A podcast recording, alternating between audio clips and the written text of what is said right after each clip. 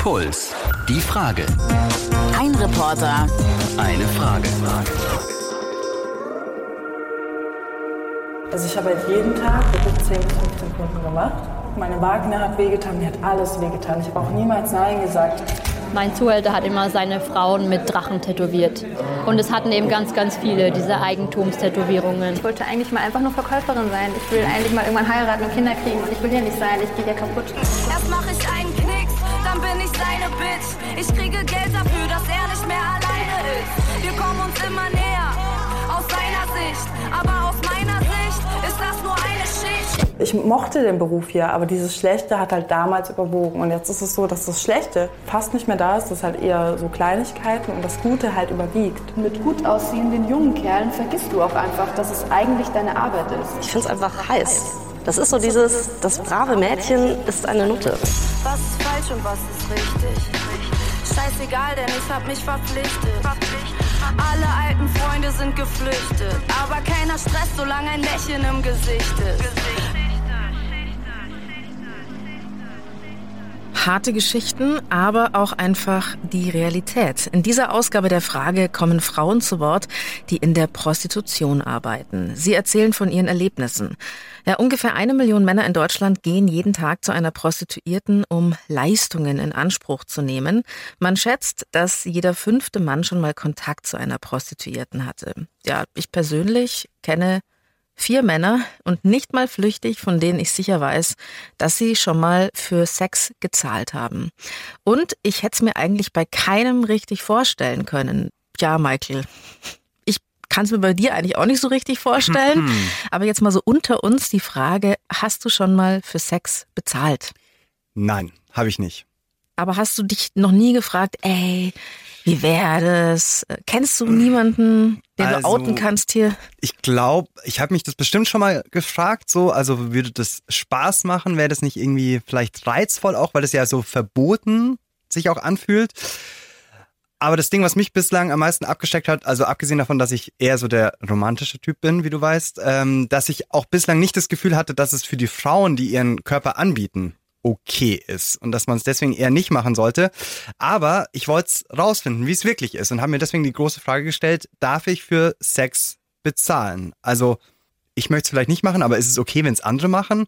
Und wie geht's eigentlich den Leuten wirklich, die ihren Körper anbieten? Das wollte ich rausfinden. Ich bin sehr gespannt. Ich finde, das ist wirklich eine der, der ganz großen Fragen, wo ja die Leute immer im einen oder anderen Lager sind. Ich bin gespannt, äh, was wir rausfinden. Ich bin Verena Fiebiger Und ich bin Mike Wadlewski. und ihr hört Puls. Was? Was heißt denn das? Warum ist es so? Die Frage. Ein Reporter. Eine Frage. Darf ich für Sex bezahlen? Es gibt, was Sex gegen Geld angeht, fast schon ein eigenes Genre in der Literatur, habe ich rausgefunden. Das Aussteigerinnen berichten Genre. Hast du schon mal eins von diesen Büchern gelesen, Michael? Zum Beispiel Fucking Berlin, Studentin und Teilzeithure. Also ich habe von denen allen auch gehört, ähm, habe aber keins gelesen und ganz ehrlich, wenn es mir immer so ging, wenn ich gehört habe, so, ah, okay, du bist Studentin und hast nebenbei dein Studium mit Sex finanziert, da habe ich immer gedacht, das gibt's eigentlich nicht wirklich. Das ist so eine Art Fake, ja, das pushen die Medien so hoch, aber wer macht das denn wirklich, ja? Das sind schon gute Stories irgendwie. Die Titel sind vielversprechend und irgendwie auch so ein bisschen Voyeurismus gehen, triggernd. Lieb und teuer, was ich im Puff übers Leben gelernt habe. A fucking Business, die wahre Geschichte eines Escort Girls. Oder auch im Puff war ich die Tiffany, Hurenreport freier Nuttenzuhälter. Mir kommt das ja fast schon mal wie so ein Lifestyle vor. Mit Männern schlafen, um sich das Studium zu finanzieren. Das ist so ein bisschen Sex im Puff als Erfahrungstrip.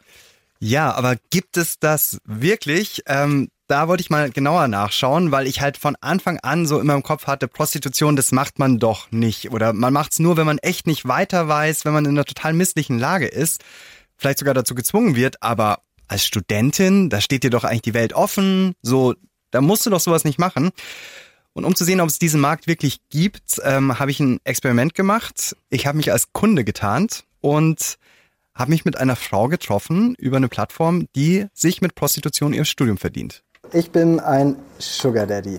Mein jährliches Einkommen, wollen die wissen, unter 100.000 Euro, über eine Million. Ich gebe mal unter 100.000 ein. Aber man merkt hier bei den Fragen genauer, dass es halt um Kohle einfach geht. Kontaktwunsch. Was suchst du bei uns? Ich gehe jetzt auf knallhart erotischer Kontakt. Ähm, Knallhart. wenn ich jetzt was anmerken darf, wer Michael von euch nicht persönlich kennen sollte, er ist jetzt nicht so der Typ Sugar Daddy. Dafür bist du erstens zu jung und hast auch zu wenig Geld. Oh, ich habe gerade eine Nachricht bekommen. Also die sagt, man kann sie schon treffen. Wir sind jetzt auf WhatsApp umgestiegen und ich habe ein Date. Sie wollte, dass ich ihr dann noch mal ein Foto von mir schicke. Dann habe ich sie gefragt, so, ob sie auch noch Fotos von sich hat. Hat gleich drei geschickt. Sieht sehr sympathisch aus, finde ich.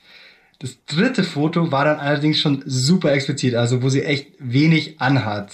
Das muss jetzt aber irgendwie für jemanden wie dich, Michael, doppelt krass sein. Also klar, da wird Geld gegen Sex angeboten, aber auch dieses, man trifft sich mit jemand völlig Fremden, den man vorher über so ein paar Bilder und Vorlieben ausgesucht hat. Und dann muss man auch noch wie ein Sugar Daddy rüberkommen. Du tinderst ja nicht mal. Nee, mache ich nicht. Und es ist, ich muss schon sagen, als ich diese Bilder bekommen hatte, da ist schon was passiert. Also es ist schon, weil mir war ja vollkommen klar, dass ich diese Dienstleistung nicht nutzen werde, aber es macht schon so einen Möglichkeitsraum auf.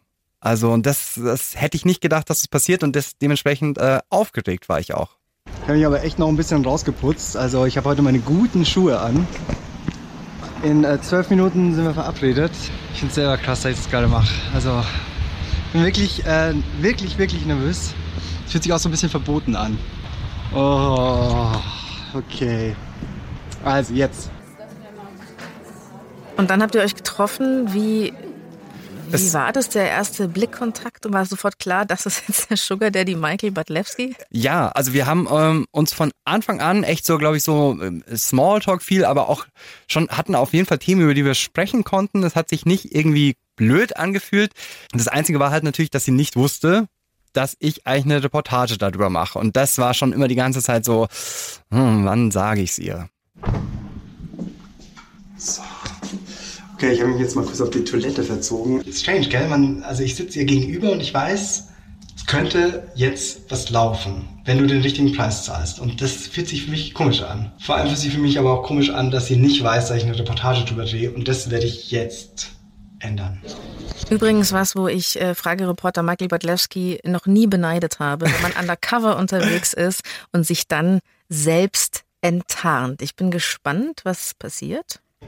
Ich habe es ja jetzt gesagt und die Reaktion war cool und ähm, vor allem darf ich jetzt sogar noch ein paar Fragen stellen. Als wir heute geschrieben haben, was hast du erwartet quasi, was da passiert, wer da kommt? Also mir war auf jeden Fall klar, dass du das noch nie vorher gemacht hast, weil du so schüchtern warst und mich erst mal zum Kennenlernen im Café treffen wolltest. Normalerweise sind die Männer viel dominanter und bei dir dachte ich mir, oh, ein Neuling. Wenn ich jetzt quasi ähm, 400 Euro für zwei Stunden gezahlt hätte, dann hätten wir heute vielleicht noch miteinander geschlafen. Auf jeden Fall, das war bei mir am Anfang auch so. Ich habe gezittert vor meinem ersten Date und war mega aufgeregt, dass ich jetzt dafür bezahlt werde. Aber wenn man einmal die Schwelle überschritten hat, dann schüttelt man das einfach aus dem Ärmel. Wirklich? Ja, es ist dann schnell nicht mehr komisch. Für mich ist das eine Möglichkeit, um gut und schnell Kohle zu verdienen. Und mit gut aussehenden jungen Kerlen vergisst du auch einfach, dass es eigentlich deine Arbeit ist. Ich habe mir halt Ziele gesetzt und meine Träume haben ihren Preis.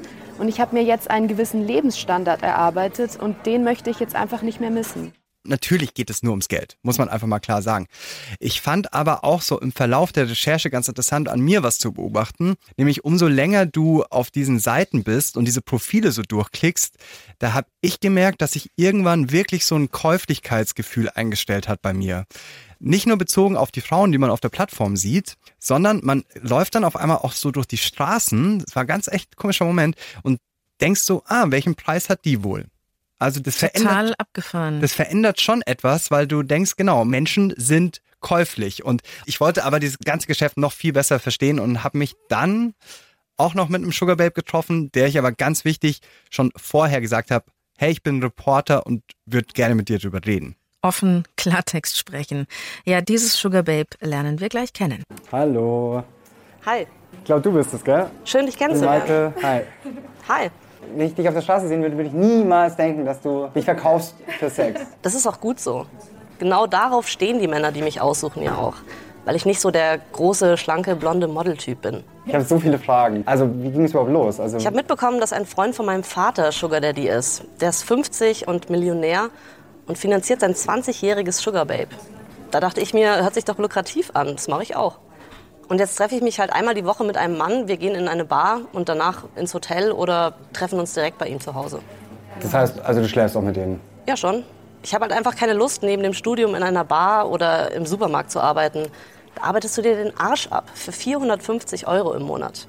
Und ich treffe mich einmal mit einem Typen und habe 600 Euro für vier Stunden. Gut, klar, ein Nebenjob ist vielleicht mühsam, aber Ja. Dafür musst du halt auch nicht mit dem schlafen. Ja, aber es macht mir auch Spaß. Ich habe mich auch vorher oft mit Typen, die ich gar nicht kannte, auf Tinder verabredet und einfach so zum Sex getroffen. Und jetzt ist die Bezahlung halt so das Sahnehäubchen.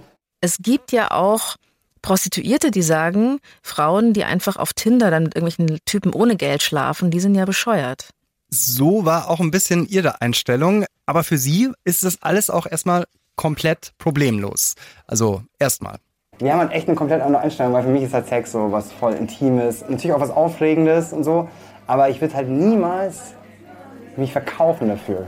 Ich habe überhaupt nicht das Gefühl, dass ich mich verkaufe. Klar, viele Sugar Babes machen das, weil sie einfach schöne Sachen wollen. Eine schöne Handtasche, teure Schuhe, um damit anzugeben. Daran bin ich gar nicht interessiert. Ich finde es einfach heiß. Das ist so dieses, das brave Mädchen ist eine Nutte. Mhm.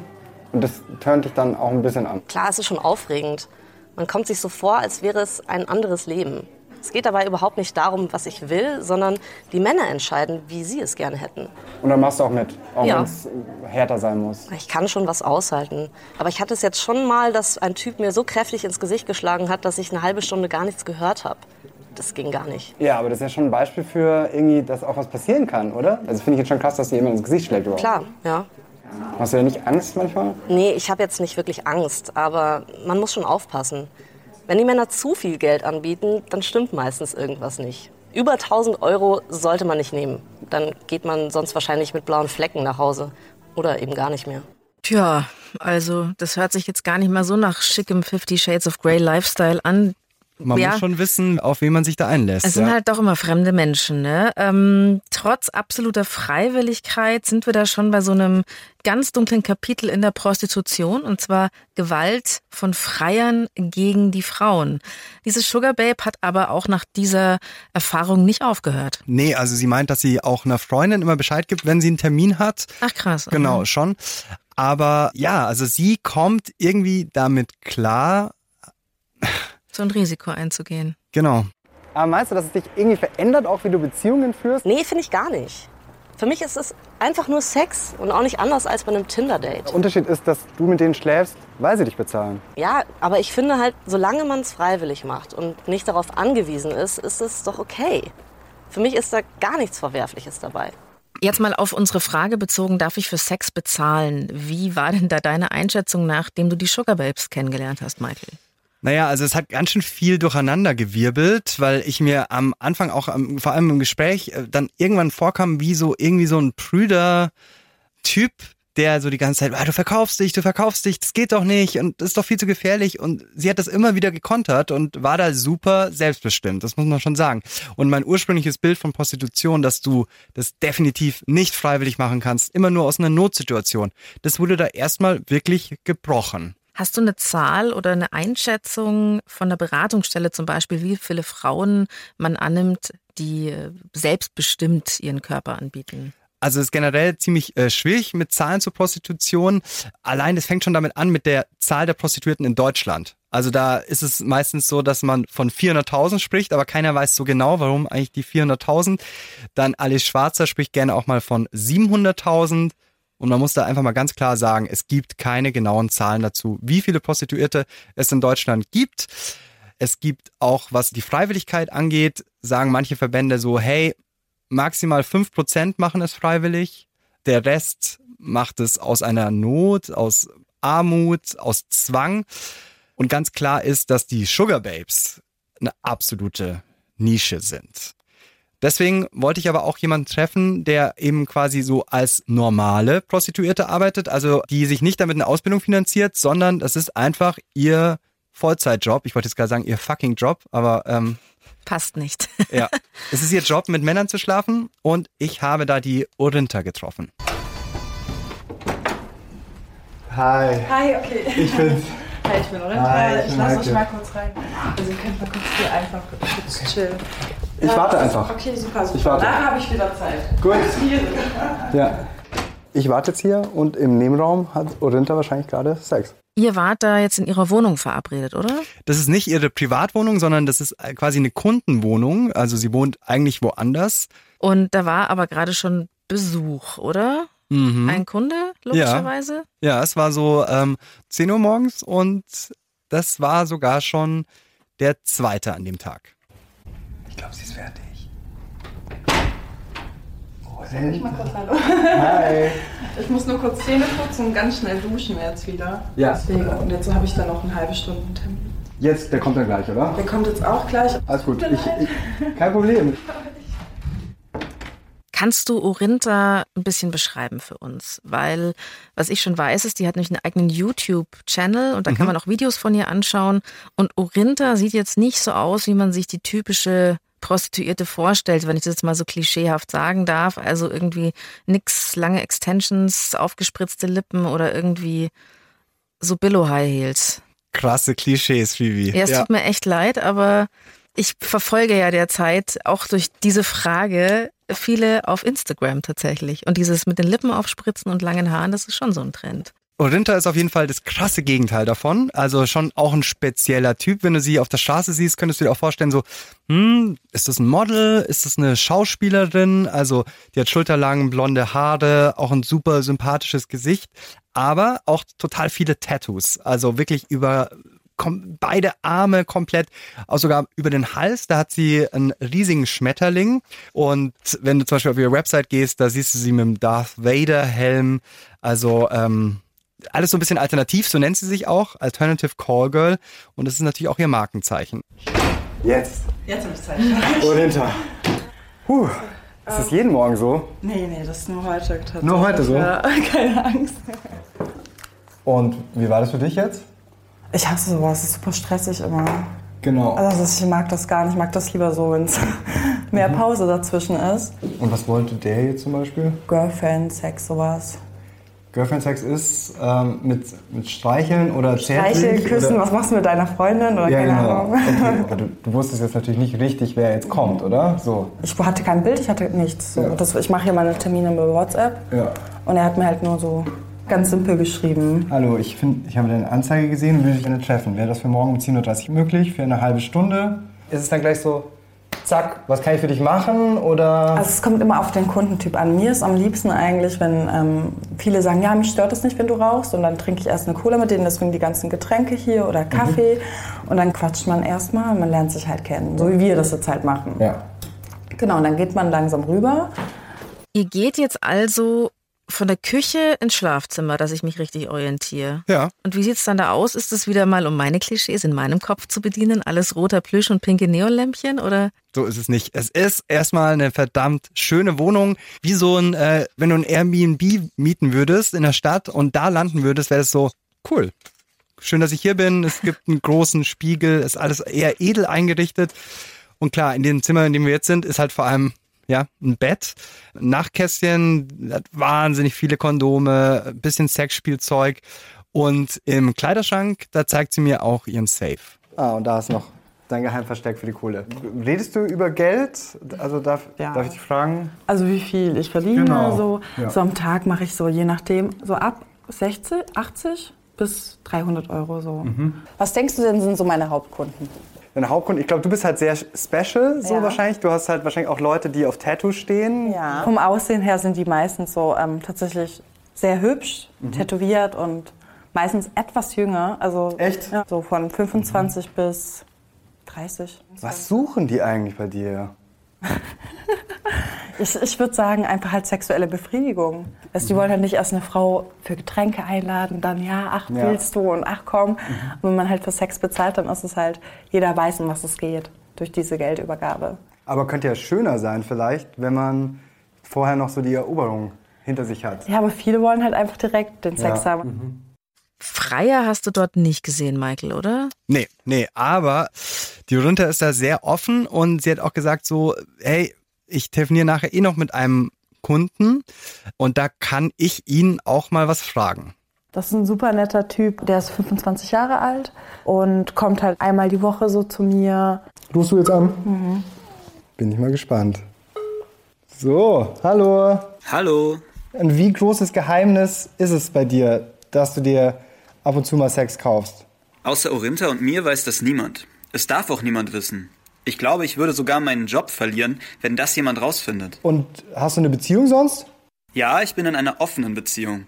Aber auch meine Freundin weiß es nicht. Ich will ihr nicht vor den Kopf stoßen. Wieso eigentlich bezahlen? Du kannst ja, wenn du mit anderen Frauen Sex haben willst, dann und in einer offenen Beziehung lebst, könntest du ja auch mit anderen Frauen wahrscheinlich schlafen. Ja, das tue ich auch hin und wieder mal. Aber es hat halt noch einen zusätzlichen Reiz, das so zu machen. Das ist auch so ein bisschen der Hauch von Verbotenem. Ich will herausfinden, ist es okay, für Sex zu bezahlen? Weil für mich ist es eigentlich nicht vorstellbar.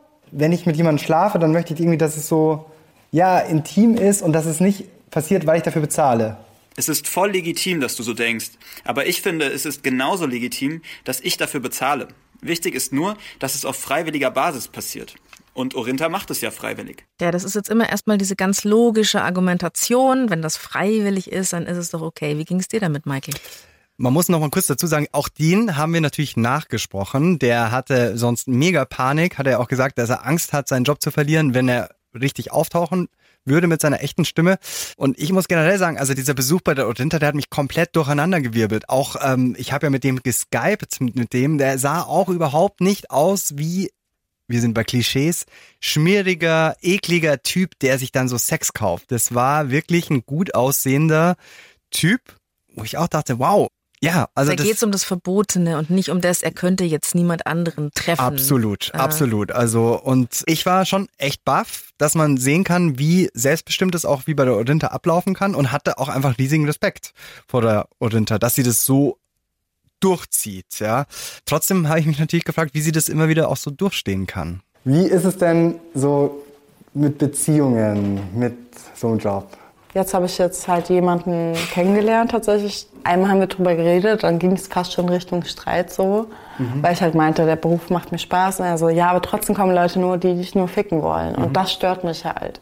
Und ich will nicht hören, dass der Beruf dir Spaß macht, weil es verletzt mich halt. Boah, ist das verzwickt. Das ist super kompliziert, ja. Wie, wie ist es dann mit Sex in der Beziehung? Also das ist komplett was anderes für dich? Das ist komplett was anderes, weil du auch endlich mal sagen kannst, was du möchtest so und nicht nur Mhm. immer gibst, sondern halt auch was bekommst.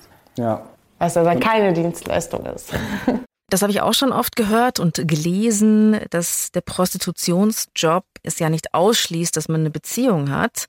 Und wenn das nicht die Beziehung zu einem Loverboy oder Zuhälter ist, dann ist es wahrscheinlich auch einfach ganz gesund. Also wenn du halt nicht jemanden hast, der da irgendwie auch aus dem Milieu kommt. Ich stelle es mir natürlich aber auch schwierig vor und vor allem auch so für den eigenen Kopf. Also du hast auf der einen Seite Pärchensex mit dem Freund und auf der anderen Seite diesen Kundensex. Was ist so, wo du sagst, so, das ist das Limit, so viele Kunden nehme ich am Tag? Drei.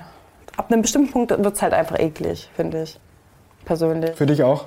Mhm, weil dann halt so viel und ich finde immer, wenn du mit jemandem Sex hast, dann gibst du etwas her von dir. Das heißt, du gibst immer ein Stück von dir her.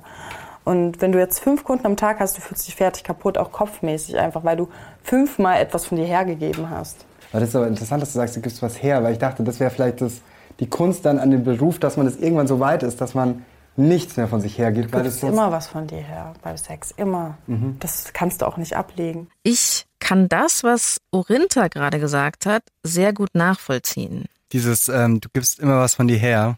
Ja, und ich finde, es ist auch jetzt überhaupt nicht so irgendwie religiös konservativ gemeint, so von wegen, du bist schmutzig dann und du bist dann weniger heilig, weil du immer wieder so ein Stück von dir hergibst, sondern Sex macht halt einfach was mit einem. Absolut, aber vielleicht müssen wir auch einfach akzeptieren, dass es anderen Leuten eben da anders geht, dass sie damit klarkommen. Und Odinta hat mir ja auch erzählt, sie hat inzwischen einen Weg gefunden, damit klarzukommen. Das Krasse ist aber, das war nicht immer so. Am Anfang hat sie nämlich ziemlich schlimme Sachen erlebt. Also ich habe damals eine Frau kennengelernt, die diesen Beruf macht. Und die hat mir einen Mann vorgestellt, der dann sich zum Schluss als Loverboy rausgestellt hat. Das heißt? Er hat halt gesagt, ja, mach diesen Job und du kannst dann später hast du ausgesorgt, kauf dir ein Haus, ich eröffne dir ein Konto, du zahlst Geld ein und er hat ja auch alles von mir gefälscht, also wirklich alles. Ich war dann auch verliebt in ihn und er macht dir dann Hoffnungen und du willst ihm natürlich imponieren und dadurch, dass du viel Geld verdienst, denkst du halt, oh ja, er liebt mich, er wird mich noch mehr lieben, wenn ich noch mehr Geld mache. Und du arbeitest dich halt für diese Liebe in der Prostitution absolut kaputt. Und wie sah dein Leben dann damals aus? Traurig und einsam. Also es war halt, also ich habe halt jeden Tag wirklich 10 bis 15 Kunden gemacht. Nur weil ich ihm imponieren wollte. Und das war halt für mich richtig extrem. Ich war unter Druck, meine Vagina hat wehgetan, mir hat alles wehgetan. Ich habe auch niemals Nein gesagt. Ich habe ich hab alles mit mir machen lassen. Und das war eine richtig harte Zeit. Und die Leute haben mich ja dann halt noch respektlos behandelt. Krass. Aber wie war dein Körpergefühl dann zu der Zeit? Also hast du da überhaupt was von dir, von dir gespürt noch? Oder? Ich habe mich natürlich auch irgendwie angeekelt von mir gefühlt, das wegen die ganzen Tattoos, weil ich einfach nicht mehr wollte, meine nackte Haut nicht mehr sehen wollte. Und ich deswegen mich halt auch tätowiert habe, um diesen Schmerz halt zu spüren. Deswegen bin ich jetzt auch so voll tätowiert. Echt? Ja. Das kommt aus dieser Zeit? Ja. Das ist mein Prostitutionsarm, sage ich immer. Okay, hier warst du so eingesperrt Mhm. und hast einen Weg gebraucht, um rauszukommen. Genau. Aber ich finde es Wahnsinn, dass du trotz dieser Erfahrung dann weiter noch in einem ähnlichen Job quasi arbeitest. Weil Ich, will mache es ja erst mal- ganz anders. Genau, du machst es ganz anders. Genau, ich würde mir erstmal vorstellen, dass du dann einfach nach so einer Erfahrung dann auch sagst, so hey, so ich will keine Männer mehr sehen, so ungefähr. Ich mochte den Beruf hier, aber dieses Schlechte hat halt damals überwogen. Und jetzt ist es so, dass das Schlechte aktuell so, also fast nicht mehr da ist. Das ist halt eher so Kleinigkeiten und das Gute halt überwiegt. Krass. Also das hätte ich jetzt nicht gedacht, dass es Orinta wirklich erstmal so bitter erwischt hat und Mhm. die quasi richtig reingeritten wurde, dass sie fürchterlich gelitten hat und sich in so eine Unabhängigkeit begeben hat. Hattest du auch wirklich das Gefühl, sie macht das jetzt so, wie es für sie gut ist, Michael? Ja, man denkt sich ja erstmal so, wieso? Wie kannst du nach so einer Erfahrung dann eigentlich weitermachen? Aber der Weg für sie war eben, es geht vielleicht anders und ähm, sie muss man auch ehrlich sagen, sie hat gemeint, sie hat schon auch wieder Kohle gebraucht. Sie hat andere Jobs ausprobiert und gemerkt, nee, das ist irgendwie nichts für mich. Und hat dann eben nach diesem anderen Weg gesucht, wie es vielleicht auch klappen könnte. Und es ist zumindest so, dass es ja auf jeden Fall jetzt so ist, dass sie sich einfach aussuchen kann, mit wem sie schläft. Ich habe immer gemerkt. Oh. Gott, das ist jetzt ein Anruf. Okay, warte. Hallo du. Ja, hallo du. Ich wollte wissen, ob man auch spontan einen Termin bei dir bekommt. Ja, genau. Aber wenn du morgen kannst oder so, wäre es auch mega gut. Könnte klappen. Okay, super. Dann melde ich mich kurzfristig und wir gucken, ob wir zusammenfinden. Genau, mach das. Okay. Alles klar, dann einen schönen Tag noch. Dir auch noch einen schönen Tag. Ciao. Tschüss. Krass, also du warst dabei, als ein Freier angerufen hat. Auch Weil- die Stimme nachgesprochen übrigens. Das war ein Freier der Sorte, die Orinta nicht mag. Am Telefon klang das ja schon so, so ja, du kannst dich ja nochmal melden und dann schauen wir so.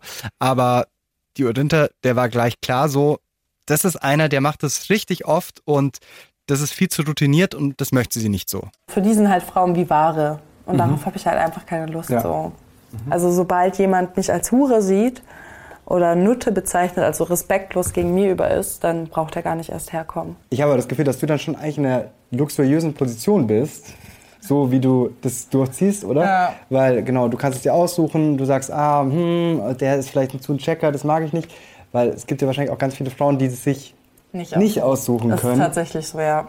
Weil die Männer, wenn die irgendwo anrufen und hingehen und du merkst schon, das ist eine dunkle Wohnung, so, du merkst, da ist noch ein Mann drin oder jemand in der Wohnung und da ist nur eine Matratze im Ding, dann bist du als Mann als, beziehungsweise als Freier dazu verpflichtet, sofort die Polizei zu rufen. Hier also der ganz klare Appell von Orinta an Männer, die für Sex bezahlen, auf bestimmte Formen von Prostitution verzichten und auch ein bisschen hellhörig sein. Ich bin halt der Meinung, was man da im Einzelnen der Frau als Mann antut, das kann man trotzdem nicht abschätzen. Und vielen, glaube ich, ist es auch einfach wurscht. Die wollen sich doch befriedigen. Ja, es ist ein super schwieriges Gewerbe, absolut klar. Und trotzdem war ich nach dem Besuch von der Orinta auf dem Stand, mh, es gibt schon auch eine Seite, wo man sich so durchnavigieren kann, auch wenn es hart ist, aber wer es freiwillig macht, der macht es eben so. Der sucht sich seine Freier aus und achtet darauf, dass es nicht irgendwelche Arschlöcher sind. Es gibt ja auch Berufsverbände für Sexarbeit, die sagen auch so, hey, man müsste diesen Job eher entstigmatisieren. Es soll halt einfach als normaler Job anerkannt werden. Ich glaube trotzdem, das ist ein Job mit Nebenwirkungen. Und zwar anders als jetzt ein Bürojob, da kriegt man nicht nur ein bisschen Rückenschmerzen, sondern das macht was mit einem. Wie siehst du das bisher, Michael? Ich merke an dir, Phoebe, ja wirklich, gell, dieses Skepsis auch, ne? Also dieses, dass du einfach, du hörst es, aber denkst du, nein, nein, nein, oder? Ich will das denen nicht absprechen und ich finde auch als Frau selbstbestimmt mit seiner Sexualität umgehen total gut. Mhm. Aber ich bin trotzdem eben auch eine Frau und es ist einfach körperlicher Wahnsinn. Also ich finde es einfach, ich kann es mir einfach wirklich auch vom körperlichen her nicht vorstellen. Ja. Also ich war auch so ähnlich zwiegespalten wie du ganz lange, weil, naja, also ich meine, ich kann mir da auch oft wie so der Moralapostel vor bei den Sugar Babes und auch bei der Orinta. Genau, macht ihr euch nicht kaputt und so. Und die haben das aber schon immer gesagt, ja, man muss aufpassen, aber es geht schon irgendwie. Ich glaube, es ist allen klar, es ist verdammt schwierig, aber ich finde auch wichtig, dass man ihren Wunsch respektiert, wenn sie sagen, sie möchten das machen. Trotzdem war ich an dem Punkt so, ich muss mir jetzt nochmal genauer die negativen Seiten anschauen. Hi, Hallo. ich bin Michael. Ich bin Sandra. Grüß dich. Und das ist? Das ist mein Hund Nala. Also wir muss sagen, wir sind in Nürnberg und das ist jetzt ein Gebiet da vorne, was bekannt Genau. ist für Prostitution. Sehr altes Rotlichtviertel. Wie lange ist es bei dir her, dass du selbst in der Prostitution warst? Ähm, also dieses Jahr vier Jahre. Vier Jahre. Genau, ich Okay. habe Anfang 2014 aufgehört. Ihr lauft da jetzt durch und ähm, für die, die noch nie in Nürnberg in diesem Rotlichtviertel waren, das ist ja innerhalb dieser Stadtmauer. Kannst du beschreiben, wie es da ausschaut, Michael? Ja, also das ist so eine Laufmeile direkt an der Stadtmauer, dieser ehrwürdigen Stadtmauer, wirklich fast direkt im Zentrum. Und ich bin hier mit der Sandra unterwegs, die hat lange blonde Haare, den hat sie zum Zopf zusammengebunden. Ihr Hund, Nala, ist auch dabei, haben wir gehört. War sehr brav während die, die ganze Zeit während des Interviews. Aber trotzdem ist es für uns eine super krasse Situation, gerade da so durchzulaufen. Für Sandra, weil es sie an früher erinnert, an Traumatisches in ihrem Job. Und für mich auch, weil ich einfach noch nie hier war und du siehst da total viele Frauen in Schaufenstern, da stehen dann ihre Namen. Sie sehen irgendwie so ein bisschen gelangweilt aus. Gleichzeitig habe ich mich eigentlich fast nicht getraut hinzuschauen, wirklich so. Da fühlst du dich ertappt so. Wie so ein Gaffer. Ja, genau so. Oh, ich möchte nicht, dass die denken, dass ich jetzt ein Freier bin. Tatsächlich sieht man aber auch ab und zu mal ein paar Besoffene, die aus den Häusern rauskommen oder Typen, die mal kurz so zur Scheibe gehen, irgendwas abchecken, dann an, der an die nächste Scheibe anscheinend einen Preis verhandeln oder sich halt jemanden rauspicken wollen. Es ist wirklich sehr trostlos. Es ist total strange für mich, gerade hier durchzugehen. Ähm, genau, man sieht diese Frauen in Schaufenstern, die ja eigentlich darauf warten, dass jemand reinkommt. Es ist wie am Warenmarkt, als ob du dir Zigarettenschachtel rauslässt. Ja, so kannst du dir hier Menschen kaufen. Äh, sogar hier Preisangaben, Laufhausmiete 50 Euro, 25 attraktive Liebesdienerinnen und Tänzerinnen. Hier sehe ich diese Frauen in den Fenstern und ich habe wirklich einfach so Mitgefühl für die, weil ich denke so, oh nein, also, ihr wollt doch eigentlich nicht hier sitzen. Nein, das Oder- wollen sie nicht. Aber dann frage ich mich aber gleichzeitig, ob ich das einfach denen nur unterstelle. Es mag sein, dass es ein paar Einzelne gibt, die ähm, das machen und sagen, es ist okay für sie. Ja. Ja. Ähm, aber die große Masse macht es eben nicht, weil es ein Job wie jeder andere ist, sondern weil sie einfach da nicht mehr rauskommen, weil sie da reingeraten sind. Kannst du dir vorstellen, 14 Stunden lang hinter so einer Scheibe zu sitzen und mit 10, 20 stinkenden, betrunkenen Menschen aufs Zimmer zu gehen und das für dich als normalen Job zu betrachten, wo am Ende eigentlich fast nichts übrig bleibt oder du das an andere Personen abgibst. Das hat nichts mit einem Job zu tun. Ja, das sind ganz klare Worte von Sandra. Es gab wahrscheinlich auch Gründe, warum sie heute mit äh, diesem äh, Job, von dem sie sagt, es ist kein Job, so abrechnet. Ja, sie bezeichnet sich selbst auch als Prostitutionsüberlebende und hat wirklich Schlimmes erlebt. Der erste Club, in dem ich war, war ein Flatrate-Laden. Da war es so, dass wir teilweise bis zu 20 Freier am Tag hatten und pro Freier manchmal nur 10 Euro bekamen. Wie alt warst du damals? Ich war damals 18. Ja. Und ich hatte davor keine große sexuelle Erfahrung. Also mein Zuhälter war damals auch der erste Mensch, eben, mit dem ich Geschlechtsverkehr hatte. Und der zweite war gleich ein Freier. Das macht natürlich was mit den Menschen. Ja, das denke ich mir. Also es klingt sehr ungesund und auch nach Ausbeutung. Aber Sandra hat sich damals erstmal nichts anmerken lassen über ganz viele Jahre. Ich habe auch ähm, damals erzählt, ich mache das alles freiwillig, es ist alles gar nicht so schlimm. Mich hat damals sogar Polizei aufgesucht, ähm, weil sie eben einen Hinweis hatten, dass jemand mich zur Prostitution gebracht hat. Und ich habe auch erzählt, ich mache das für mich, es ist alles in Ordnung. Ich bin mir hundertprozentig sicher, ja, wenn andere Menschen das sehen könnten, dann würden sie sofort sagen, okay, ist, Sexkauf ist nicht okay, egal ob du es freiwillig machst, ob du es nicht freiwillig machst. Das, was da mit Menschen passiert, wie sie behandelt werden, das hat gar nichts mehr mit Menschenwürde zu tun, nicht mal im Ansatz. Sandra, die vor vier Jahren aus der Prostitution ausgestiegen ist, die sagt, du bist da kein Mensch, sondern du bist eine Ware. Michael hat sie erstmal im Rotlichtviertel getroffen in Nürnberg und äh, dann sind sie da quasi rausvertrieben worden. Und hab, dann habt ihr euch, glaube ich, in ein Café gesetzt, oder? Genau. Also ich habe damals, als ich noch zur Schule gegangen bin, aufs Gymnasium, einen circa 20 Jahre älteren Mann im Internet kennengelernt. Mhm. Und ich wusste aber nicht, dass er ein Zuhälter war. Es hat dann irgendwann angefangen, dass er mich mitgenommen hat in Bordelle seiner Freunde, ja, die auch Bordellbetreiber waren. Also er kannte bereits viele auch in dem Gewerbe. Und die haben natürlich da schon alle ziemlich komisch geguckt, ja, die Frauen, auch die Männer, weil sie schon genau wussten, dass er mich eigentlich gerade anwirbt für das Gewerbe. Oh nein, es ist eine Loverboy-Geschichte. Sie war verliebt in ihren Zuhälter.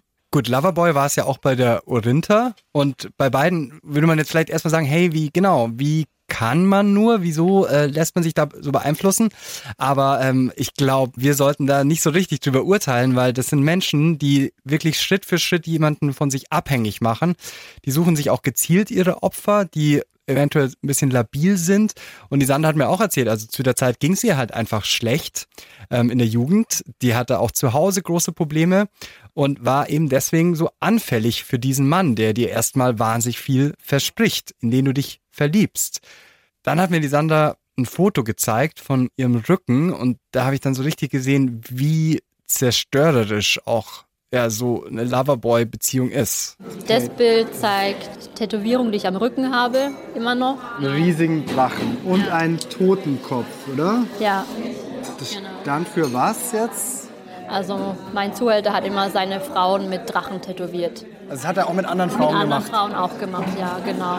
Im Rotlichtmilieu ist es ja so, dass die Zuhälter ihre Frauen als Eigentum markieren, entweder durch Barcodes oder durch verschiedene Zeichen. Boah. Also man sagt immer Prostitution und Sklaverei, es hätte nichts miteinander zu tun, aber es ist sehr, sehr nahe. Wie kann man sowas wirklich aushalten? Es ist physisch natürlich extrem. Also ich bin teilweise ins Bett gegangen, konnte nicht mehr laufen, weil ich solche Schmerzen hatte und habe dann am nächsten Tag weitergemacht. Also, aber das Psychische war trotzdem schlimmer. Einfach seelisch quasi, ja. was da passiert ist. Man hat immer diese Fingerabdrücke an einem dran, man hat immer die Erinnerungen, das was passiert ist und dann eben später hochkommt. Mhm. Und dann in Form von Panikattacken, Flashbacks, aber oftmals eben erst Jahre später. Hey, ey, ich, es ist wirklich so krass für mich. Ähm, ich schwanke echt zwischen diesen zwei Welten. Jetzt mit dir zu reden ist so, oh mein Gott, das könnte alles verboten eigentlich. Das ist echt schwierig. Wenn man als Außenstehender nicht wirklich sehen kann, ja, wie Prostitution eigentlich funktioniert, wie frauenverachtend Prostitution eigentlich ist. Die sollen in diese Freierforen schauen, weil dort genau das steht, was in den Zimmern passiert. Ja, und als ich gedacht habe, dass es geht irgendwie nicht mehr schlimmer, da hat Sander genau wirklich gesagt, so schau dir mal diese Freierforen an. Ich weiß nicht, kennst du die, Phoebe? Ja, also ich habe schon mal auch in so ein Freierforum geguckt, aber ich bin relativ schnell wieder rausgegangen, weil das so unfassbar unangenehm ist. Ja, und Sandra und ich haben uns das jetzt aber trotzdem mal genauer angeschaut und das ist wirklich bitter. Süßes, kleines, schüchternes Ding, zwar etwas mehr auf den Rippen, aber ganz gut zum Anpacken. Handwerklich wusste sie bereits genau, was sie tat. Geiler Blowjob, fickte sie in alle Löcher blank und jagte ihr die Ladung. Das willst du nicht mal laut vorlesen, ja. ne?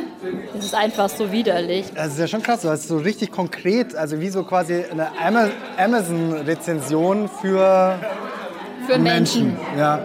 Genau. Es hat mal zu uns jemand gesagt, er wollte sich gerade einen Döner kaufen, aber ähm, hat dann doch sich dafür entschieden, uns zu kaufen. Michael hat sich gerade für uns durch die menschenverachtende Welt der Freierforen gelesen. Ähm, das ist einfach schlimm. Ich kann da mehr nicht dazu sagen. Das ist irgendwie Sex mit Prostituierten als Hobby und sich darauf auch nochmal einen runterholen. Es ist echt ätzend. Wenn man solche Foren liest, kann man ja eigentlich danach nur sagen, man muss was dagegen tun. Ja, Sanders Vorschlag ist auch wirklich, man muss was ändern, ganz klar. Ist ja so, die Rechtslage in Deutschland ist Prostitution seit 2001 legal. Dann gab es später nochmal ein Gesetz, das vor kurzem in Kraft getreten ist, das sogenannte Prostituierten-Schutzgesetz. Da hat man gesagt, okay, es muss für Freier eine Kondompflicht geben. Flatrate-Bordelle, was ja auch lange ein Riesenthema war, die wurden verboten und ähm, Bordelle müssen generell angemeldet werden. Auch Prostituierte sollen sich anmelden und der Sinn dahinter war so, dass man sagt, ja, wir möchten die Frauen mehr schützen. Aber Sander sagt, auch dieses neue Gesetz, das schützt nicht. Es braucht ein anderes Modell, nämlich eines, das es auch in skandinavischen Ländern gibt. Wir brauchen ein Sexkaufverbot nach dem sogenannten schwedischen Modell. Das heißt, es ist nicht nur ein Sexkaufverbot, es ist verbunden mit Ausstiegshilfen, mit Aufklärung. Es ist ein Gesamtpaket. Aber das wäre wirklich eine Strafe, dann Sex zu kaufen. Es wäre eine Strafe, Sex zu kaufen, ja.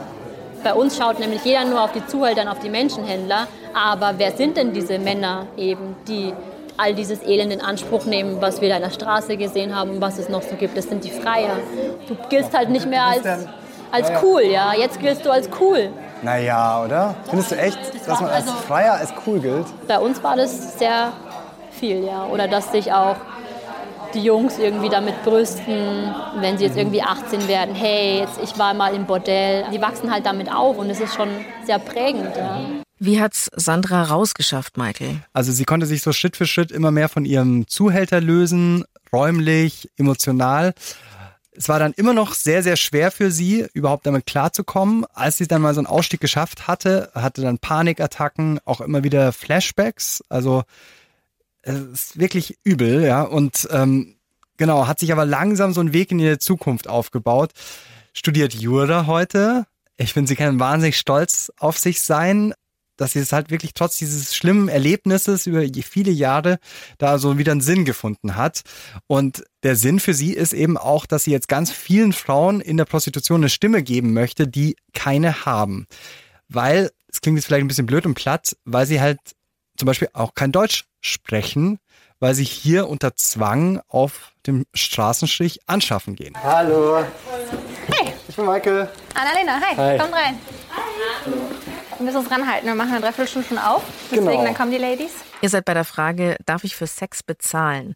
Wo bist du, Michael, und wen hast du getroffen? Also ich habe da die Anna-Lena getroffen. Ich bin in einem Café in Berlin, kein normales Café. Das ist das Café Neustart und es ist an der Kurfürstenstraße in Berlin. Das ist eine ganz berühmte Straße, weil... Sag's? Ich wollte schon sagen, da kann man shoppen. Ja, das auch. Ja, man shoppt da aber keine Klamotten, sondern das ist quasi der berühmteste Straßenstrich. Und das Café Neustadt wird getragen von einem Verein der evangelischen Lebenshilfe. Da engagieren sich unter anderem auch ehrenamtlich ja, Leute für Frauen in der Prostitution. Sowie Annalena. Die ist da Streetworkerin. Hier ist unsere unglaublich große Kleiderkammer. Schon Hey. eine halbe Stunde vor Schließung der Schicht dürfen die Frauen sich hier raussuchen, was sie wollen. Immer nur drei Teile pro Nase. Weil wieso brauchen sie dann nochmal Kleider? Strich oder Arbeit auf dem Strich hier korreliert ganz oft mit Obdachlosigkeit. Wir Frauen verdienen sehr wenig. Die verdienen hier irgendwas zwischen 20 bis 30 Euro pro Geschlechtsverkehr, 15 bis 20 für einen Job, Blowjob. Und ähm, da bleibt nicht viel über. Wenn man noch einen Zuhälter hat und muss sowieso noch Geld abdrücken, dann bleibt sowieso fast gar nichts über. Das ist mir jetzt auch neu. Das ist ja wirklich irre wenig. Ja, es ist Wahnsinn. Also in diesem Café, das ist sehr klein, aber schon nach einer halben Stunde kriegst du irgendwie ein ganz anderes Gefühl für dieses Thema. Und die Annalena hat auch gesagt, ja, sie, ich habe ja auch erzählt, was ich bisher erlebt habe, so auf der Recherche, hat sie gemeint, ja, also sie glaubt, es gibt keinen besseren Eindruck von Prostitution, als wirklich mal hier einen Abend lang mit einer Kaffeekanne an dieser Straße rumzulaufen und zu sehen, was da abgeht. Also man muss sich es einfach mal wirklich anschauen und nicht nur darüber reden. Wir schmieren jetzt Brote für die Frauen, ähm, weil die haben vermutlich Hunger, weil die schon den ganzen Tag unterwegs sind oder heute Abend noch bis spät früh morgens arbeiten. Wieso machst du das eigentlich? Das ist ein herausfordernder, aber auch ein sehr schöner Job, weil hier wunder, wundervolle Charaktere auf der Straße stehen, die einfach echt Pech hatten im Leben. Einfach nur Pech. Ja. Voll. Und wo du halt wirklich, also wenn du mit den Mädels sprichst, die haben alle, also die haben alle sowas. Die sagen alle, ey, ich mache das noch ein Jahr, ich versuche in einem Jahr rauszukommen, ich will unbedingt einen Kaffee haben, ich wollte eigentlich mal das machen, ich wollte eigentlich mal einfach nur Verkäuferin sein, ich will eigentlich mal irgendwann heiraten und Kinder kriegen und ich will hier nicht sein, ich gehe hier kaputt. Niemand von denen ist geboren mit dem Gedanken, okay, ich möchte unbedingt mal in Berlin auf der Kurfürstenstraße arbeiten. Ja. Also Annalena ist so eine Art Anlaufstelle direkt auf der Straße und dieses Café Neustadt ist, wie soll ich sagen, da kann man hinkommen und es ist irgendwie warm und so. Ganz genau. Also zum Beispiel diese Abend, da hat es die ganze Zeit geregnet. Es war mega ätzend draußen. Und dann ist das halt so ein Safe Place. Da gibt's was zu essen, auch was Warmes zu essen. Du kannst dich ein bisschen unterhalten. Du kannst auch einfach nur in der Ecke sitzen. Und Ohne freier Alarm. neben einem Betreuer war ich der einzige Mann, der da überhaupt an dem Abend so sein durfte. Und ähm, ich habe auch jemanden dort getroffen, der gesagt hat, ja, wir können auch gerne sprechen, auch wenn das Aufnahmegerät läuft. Auch da aber nur quasi die Stimme wird ähm, nachgesprochen jetzt. Es war eine Frau, die schon sehr, sehr, sehr lange in diesem Job ist, ähm, hat kurze schwarze Haare und ja, würde auch prima so wie so eine gealterte äh, Theaterschauspielerin durchgehen. Und bist auch du hier auf der Straße? Ja. Wie lange schon? Seit 1983 mit Unterbrechung. Wow, 25 Jahre. Ja. Diese Arbeit, an der Straße zu stehen, zu warten, wer kommt da jetzt vorbei, ist das nicht super anstrengend? Du musst schon echt tough sein, wenn du hier arbeiten willst. Sonst solltest du das gar nicht erst anfangen und brichst zusammen. Also entweder mit Drogen, Alkohol oder du nimmst dir irgendwann das Leben. Boah, wie viel Prozent der Leute auf dem Straßenstrich, wie du es erlebst, machen das freiwillig, so wie du? Mm, Maximal 20 Prozent. 80 Prozent stehen unter Druck, wenn nicht sogar mehr. Du musst dir vorstellen, bei mir hält ein Gast an und sagt 20 Euro ohne Gummi. Da sag ich natürlich nein. Und der fährt dann eben einfach eine Ecke weiter und ein osteuropäisches Mädchen steigt ein. Also ist klar, sie muss. Wer findet das schon toll, mit einem wildfremden Kerl ohne Gummi zu pennen und sich, ich sag's mal echt ordinär, von dem vollrotzen zu lassen? Haben sich eigentlich die Freier verändert in den letzten Jahren? Naja, es sind mehr ohne Gummifreier geworden. Und es ist mehr so, ich bezahle dich dafür, also musst du jetzt auch richtig Leistung bringen. Was war das Schlimmste, was dir mal passiert ist? Das Schlimmste war gleich am Anfang. Da wurde ich betäubt und bin dann irgendwo in Langwitz nackt und mit abgeschnittenen Haaren aufgewacht. Ich kann dir aber nicht sagen, was mit mir passiert ist. Ich habe es einfach so gelassen, weil wenn ich da anfange nachzuforschen, dann rennt mir das für immer hinterher. Und das fand ich auch hart, wenn jemand dir sagt so, hm, ich habe es besser versucht, nicht rauszufinden, was da passiert ist, weil sonst äh, kommst du damit vielleicht nie wieder klar. Und das war halt jemand hier, der schon wirklich sehr, sehr viel Erfahrung hat und es irgendwie ja trotzdem immer noch weiter schafft, so auf, dieser, auf der Straße in diesem Beruf zu überleben. Aber dass es halt auch anders sein kann und das merkst du dann auch, wenn du dann länger Zeit verbringst in diesem Café, dann fallen dir auf einmal so kleine Details auf, wie zum Beispiel so Fotos, die an der Wand hängen. Das ist halt einfach so, da hängen Fotos von Frauen, die gestorben sind im vergangenen Jahr, weil die vielleicht auch einen problematischen Umgang mit Drogen hatten, weil sie es irgendwie versucht haben, sich zu betäuben, weil es ihr Körper einfach nicht mehr geschafft hat, das auszuhalten. Und das war so ein Aspekt, auf den ich noch gar nicht gestoßen bin. Also wirklich was das bedeuten kann und was du machen musst, um diesen Job durchzustehen und wie schief das auch gehen kann. Ja, und deswegen war ich schon, war schon echt so ein beklemmendes Gefühl dann, als Annalena gefragt hat, so auf die Straße, willst du mitkommen? Mit Kaffee und Butterbroten. Genau, von mir aus war klar, ja Logo möchte ich das machen. Hallo, Kaffee, ich habe Kaffee. Äh, Kaffee. Der junge Mann ist hier zu euren Diensten. Kondome? Gummis? Ja, gerne. Wie lange machst du heute? How long? Nacht. Bis nachts irgendwann. Das war jetzt so ein mini kurzer Ausschnitt. Man läuft da so rum und bietet Kaffee und, und äh, Butterbrote an. Ja, du bist dann da so mitgedröppelt. Ja, mitgetröppelt ist ganz gut irgendwie so, also weil ich, man muss sagen, wieder einer dieser Fälle, wo ich mit der Realität äh, zusammenstoße, weil ich mir vorher gedacht habe, so, ja, cool, wir, wir helfen den Frauen und ähm, ich kann dann auch super mit denen reden, hey, wie, wieso machst du das? Machst du das freiwillig? Wie du sonst immer machst, mit einer lockeren, netten Art. Ja, genau. Und dann stehst du davor und kannst es einfach komplett vergessen, weil diese Frage würde sich so absurd anfühlen. Da sind die Frauen super wenig an, es ist kalt, es regnet. Und dann auch noch mit diesem Thema zu kommen, das ging gar nicht. Also deswegen, es ging einfach nur darum, kurz da zu sein. Hallo, Ladies. Hallo. Wie geht's dir? Nicht gut. Tee oder Kaffee oder? Tee. Okay, äh, wir haben uns jetzt nochmal in eine Seitenstraße verzogen. Ja, also für mich ist aber trotzdem auch irgendwie noch so ein bisschen abstrakt, dass es wirklich passiert. Ja, aber es passiert. Jeder fünfte Mann in Deutschland war schon bei einer Prostituierten. Also alle Männer, die hier vorbeifahren, Die fahren hier vorbei, die suchen bewusst oft die jüngsten der jungen Frauen, fragen nochmal nach. Teilweise ganz alte Säcke und nehmen die sich dann, ja, gönnen sich das dann, sich da eine Frau zu kaufen und sich auf ihre Machtfantasien da geil zu fühlen, dass sie jetzt ein junges Ding haben und das muss machen, was sie sagen. Okay, wir schauen jetzt nochmal ähm, weiter und wir haben nämlich noch Kaffee und Tee dabei. Der muss weg. Ja. Was waren das gerade für Typen? Was wollten die? Gratis ficken, weil er hat Geburtstag. Gratis ficken, ja, auf jeden Fall. Wir sind dann immer weitergezogen und irgendwann bekommt man auch so ein bisschen einen Blick für die Szenerie. Das ist etwas, was man am Anfang eher so übersieht. Aber du siehst halt diese Frauen und auf der anderen Straßenseite oft steht so ein bisschen weiter entfernt einfach ein Typ manchmal, der die so beobachtet. Das ist halt einfach in vielen Fällen der Zuhälter, der kontrolliert, was machen die. Wie lange macht ihr heute noch? Wie viele Stunden? Lange Zeit, weiß nicht. Wisst ihr nicht? Oh, du zitterst ja. Dir ist kalt, oder? Ja. Ekliges Wetter. So, ihr Lieben, dann passt auf euch auf. Hey, komm ficken! Ciao, ciao. Die meisten Frauen kommen da einfach aus Osteuropa und die Annalena hat mir auch erzählt, dass es halt so passieren kann, dass die dann auch schon grüppchenweise im Endeffekt in eine Stadt kommen, dann eine Weile bleiben, dann sind sie irgendwann nicht mehr so interessant für die Männer, weil stehen ja schon eine Weile da, dann fährst du nochmal weiter in eine andere Stadt. Also, dass es halt wirklich so immer weiter geht. Ich schaue einfach mit großen Augen. Wo kommt ihr her? Ungarn? Ja. Wie lange seid ihr schon hier? Eine Woche? Zwei Wochen? Drei Monate Straße. Ob die wirklich 18 ist.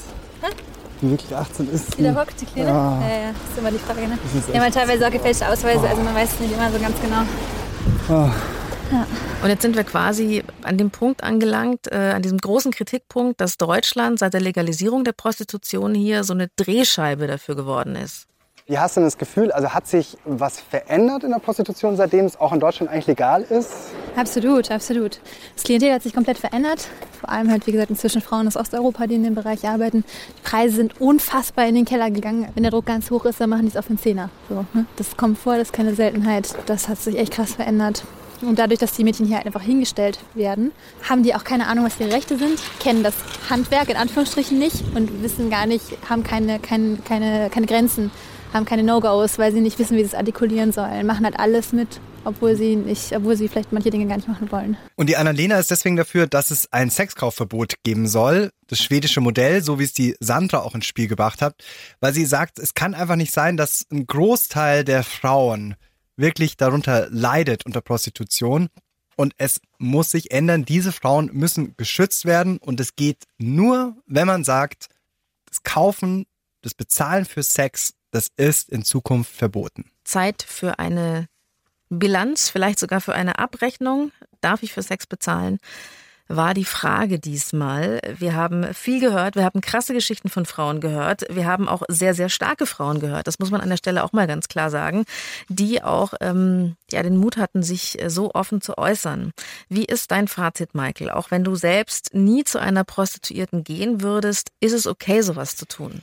Okay, Phoebe, darf ich ein bisschen ausholen? Ein bisschen. Ein bisschen länger als normalerweise, weil ich muss echt sagen, ich habe, ähm, ja, das hat mich wirklich fertig gemacht, also auch das zu beantworten oder da so eine Haltung zu finden, weil ich habe noch nie so viel über ein Thema nachgedacht. Ähm, es ist halt so schwierig, weil es diese zwei Seiten gibt, die ich beide kennengelernt habe. Also diese selbstbestimmte Prostitution, die einen sagen, ja, klar, Sexarbeit, das ist Arbeit, jeder darf doch über seinen Körper entscheiden. Und dann schreit so von der anderen Seite auf mein Gehirn ein, nein, nein, nein, wir brauchen ein Sexkaufverbot. Also Prostitution zerstört Menschen, es gehört verboten. Ich glaube, wir sind uns ja auch alle klar, was wir da gehört haben oder erlebt haben auf dem Straßenstrich oder in manchen Bordellen oder Laufhäusern. Das ist absolut menschenverachtend. Das, wer solche Dienste nutzt, der ist entweder blind, glaube ich, so, oder dem ist alles egal, der ist einfach total skrupellos. Ja, aber wie ist es denn mit den Frauen, die es freiwillig machen? Kann man denen sagen so, nee, ihr dürft es nicht mehr machen, weil wir wollen Sexkaufverbot und es soll verboten werden, euch zu bezahlen? Damit habe ich mir so schwer getan und das wurde manchmal noch schwieriger, weil ich auch Nachrichten bekommen habe, zum Beispiel von Freiern, die mir versichert haben, dass sie es versuchen, respektvoll zu machen. Also es gibt zum Beispiel einen, der mir geschrieben hat, ich äh, lese dir mal die Nachricht einfach vor. Ich bin 34 Jahre alt, habe aber ein körperliches Handicap, welches dazu führt, dass ich von der Frauenwelt wenig wahrgenommen werde. Die Antwort für mich ist also, ja, man darf für Sex bezahlen, wenn das Angebot der Dienstleistung selbstbestimmt geschieht, Wenn einem absolut klar ist, was geschieht und man niemals den absoluten Respekt gegenüber der Frau verliert, einfühlsam bleibt. Wie klingt das auf dich, Phoebe? Ich muss leider sagen, ja, es gibt Leute mit Behinderung, denen ich das durchaus gönne auf der einen Seite und auf der anderen Seite sind es für mich aber die absolute, ja, es ist auch wieder eine Minderheit in diesem Fall. Ähm, ich glaube, die wenigsten, die zu Prostituierten gehen, haben eine körperliche Behinderung und könnten nicht so mit einer Frau Sex haben. Deswegen finde ich es weiterhin äh, kein Argument. Okay, also man merkt, das ist aber schon immer wieder so eine Abwägungssache und ich bin inzwischen auch an einem Punkt, wo ich eher zu diesem Sexkaufverbot tendiere. Einfach weil ähm, ich keine einzige Frau getroffen habe, auch bei denen, die es freiwillig machen, die nicht wirklich negative Erfahrungen gemacht hat. Also das ist einfach so, es ist ein brutaler Job. Man weiß, dass es traumatisierend sein kann. Man weiß, dass es zu Gewalterfahrungen kommt. Unter diesen posttraumatischen Belastungsstörungen, von denen wir auch gehört haben. Genau, es sind einfach extreme psychische und physische Folgen. Ja, also wenn man das über eine lange Zeit macht, ich weiß nicht, wie tough man sein muss, um das irgendwie auszuhalten. Und ich würde eher sagen, dass es fast nicht möglich ist. Also Man ich kann mir schon vorstellen, dass Menschen einfach daran kaputt gehen. Man spricht ja in dem Zusammenhang auch von Dissoziieren, also dass man diese Erlebnisse von sich abspalten muss oder diesen vielen Sex mit fremden Leuten, damit man das erträgt. Und ich denke mir auch, wenn man eben einen normalen Job hat, muss man da wirklich dissoziieren oder einfach nur abschalten nach Feierabend. Und ich muss einfach immer wieder an den Satz von Orinta denken, dieses, du gibst etwas von dir her. Und Mhm. Das ist eben, wenn es, glaube ich, die Intimsphäre betrifft, sehr viel. Ja. Aber von Orinta gibt es übrigens News. Sie arbeitet nicht mehr als Prostituierte. Krass. Ja, kam's also dazu? bei uns war alles, ähm, genau, sie hat dafür gekämpft, hat immer gesagt, wieder betont, hey, ich bin selbstbestimmt, ich möchte das machen, das ist okay für mich, der Job. Aber es ist so, dass sie auch jemanden kennengelernt hat und diese Beziehung auch möchte und das ihr super wichtig ist. Und ihr Partner hat A, ein Problem auch damit, dass sie Prostituierte ist oder hatte zunehmend ein Problem damit und sie hat sich entschieden, dass sie jetzt erstmal einfach nur erotische Massagen anbietet. Also auch wenn man jetzt heute auf ihre Homepage geht oder so, dann ist die äh, offline genommen, weil sie sich damit auch nicht mehr so wohl fühlt und diesen Dienst einfach so nicht mehr anbietet. Also das ging jetzt relativ schnell. Ich war auch sehr überrascht davon, aber ist ja vielleicht auch so ein bisschen Zeichen dafür, wo man sagen muss, selbst so eine Frau wie die Orinta, bei der es so schien, dass sie es super unter Kontrolle hat, es gibt dann irgendwann einen Punkt, an dem es vielleicht besser nicht weitergehen sollte. Ich freue mich für Sie. Das war die Frage. Darf ich für Sex bezahlen? Reporter Michael Badlewski. Moderation Verdena Fiebiger. Recherche Eva Riedmann. Redaktion Florian Meyer-Havranek. Audioproduktion Johanna Gutzig. Online Samira Schütz. Damit ihr keine Ausgabe der Frage mehr verpasst, schaut auf youtube.com slash die Frage. Das ist der Ort, an dem euch unsere Fragereporter immer auf dem Laufenden halten. Und am besten abonniert ihr noch unseren Podcast überall da, wo es Podcasts gibt. Und auf youtube.com slash die Frage gibt's noch ein extra Video. Viele von euch haben sich nicht gewünscht, dass wir auch mal so die männliche Perspektive darauf zeigen. Also jetzt nicht die freie Perspektive, sondern wie es ist, wenn ein Mann seinen Körper anbietet, der sogenannte Callboy. Die gibt's dort zu sehen. Am Ende wollte ich nochmal Danke sagen, wirklich an alle, die mit uns gesprochen haben, also an Annalena, an Orinta, an Sandra, an die Sugar Babes. Ja, war nicht immer so einfach, glaube ich, auch darüber zu sprechen und trotzdem vielen, vielen, vielen Dank für eure Offenheit. Macht's gut. Darf ich jetzt auch noch sagen, es war die letzte Ausgabe des Frage-Podcasts in dieser Kombination. Es war schön mit dir, Michael. Vielen Dank, Phoebe. Es war auch schön mit dir. Wir sehen uns an einer anderen Stelle wieder. Bis dann. Puls. Die Frage. Diesen und über 1000 andere Podcasts gibt's in der neuen ARD Audiothek.